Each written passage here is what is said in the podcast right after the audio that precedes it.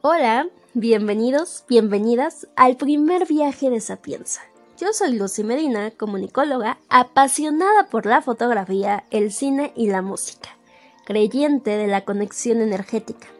Este proyecto nace en medio de una mudanza y a raíz de estar colaborando en un colectivo en el cual me di cuenta que todo aquello a lo que le temía era algo a lo que me quería dedicar pero hubo muchos obstáculos en mi camino, los cuales me hicieron creer que era insuficiente, me aislaron y muchas veces me dijeron, tú no, tú no, hazte para allá, yo lo hago.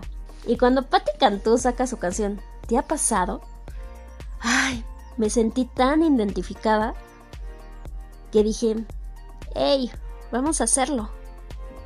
Mi principal idea, o la principal idea, era conectar con amigas, tomando un café y echarnos el famoso chismecito, donde pudiéramos recordar momentos, historias, personas, anécdotas a través de nuestra experiencia, ya que cada persona tiene una historia que desconocemos, pero son todos esos momentos que pasamos los que nos sostiene y nos hace cada vez más fuertes.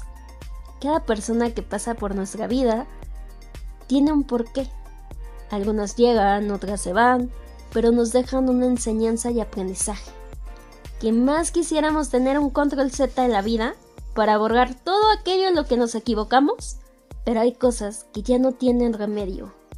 Si rompemos algo, ya no lo podemos reparar. A veces es difícil entender que somos seres humanos, que nos equivocamos, que a veces las personas pueden herirnos sin conocer nuestra historia y a veces no lo hacen por mala onda. Ay, nos hacen sentir tanta culpa o tocan nuestras heridas. Siempre he pensado que como seres humanos tenemos un lado de luz y obscuridad. Tenemos triunfos, algunas derrotas y todas esas emociones que cargamos son importantes. No tiene nada de malo sentirnos enojados, tristes, angustiados, con ira, como sea la vida pareciera difícil. Todos, todas, tenemos un toque de locura y un poco de demencia. Hay mucho vacío en nuestros corazones. Muchas veces no sabemos escuchar lo que la otra persona quiere o tiene que decirnos.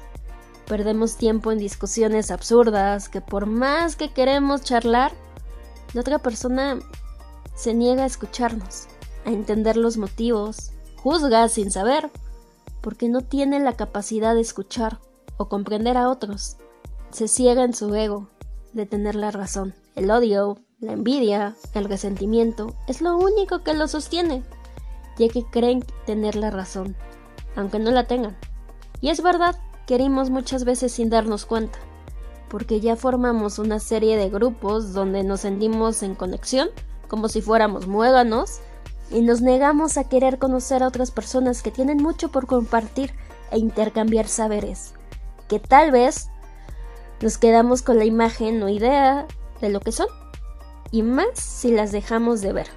Ya no hay como esa complicidad y conocemos, o más bien, ya ni conocemos.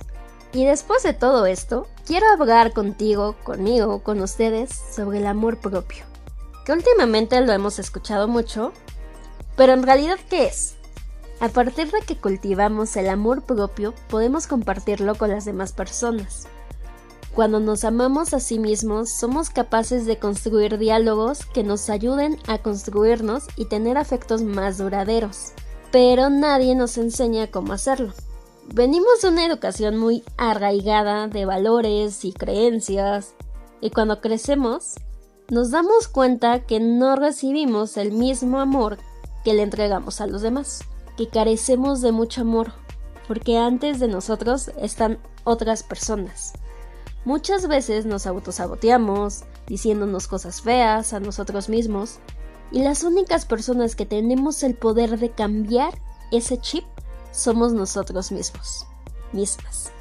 A veces somos muy hirientes y juzgamos a los demás de una manera muy fuerte.